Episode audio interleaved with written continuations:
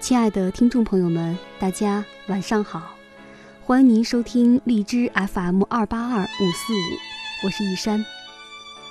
也许有一句箴言会让你回味良久，也许有一个故事会让你受益终生。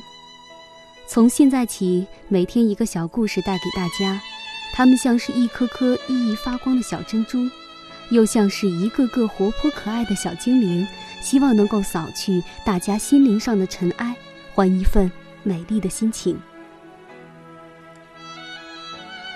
在英国最古老的建筑物威斯敏斯特教堂旁边，矗立着一块墓碑，上面刻着一段非常著名的话：“当我年轻的时候，我梦想改变这个世界。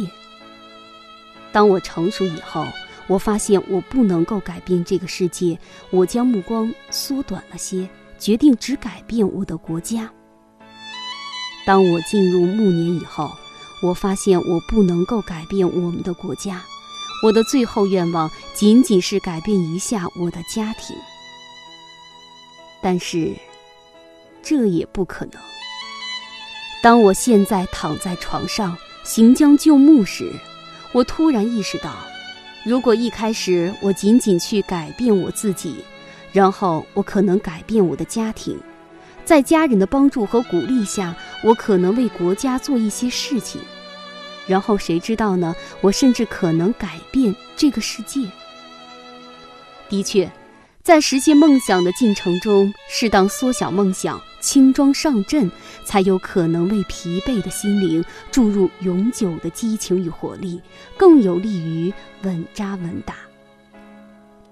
世界著名撑杆跳高名将布博卡有个绰号叫“一厘米王”，因为在一些重大的国际比赛中，他几乎每次都能刷新自己保持的记录，将成绩提高一厘米。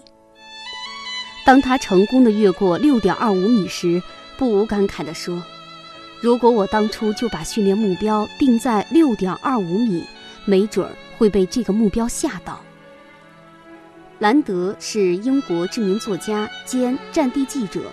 二战结束后，他谋到了一个写广告剧本的差事。出于信任，广告商也没有明确他一共需要写多少个剧本。心平气和的兰德一直不停地写，竟然完成了两千个广告剧本。这个成绩后来连他自己都感到吃惊。如果当初广告商要与他签订合同的话，别说两千个剧本，就是一千个，他也未必敢揽这份差事。在现实中，多数人在实现梦想的路上之所以会半途而废，原因并不是完成梦想的难度过大，而是梦想太大，让自己感觉太遥远。如果我们就一点布博卡和兰德那样的智慧，把梦想缩小到一厘米一个剧本。也许会少许多上述碑文那样的懊悔和感叹。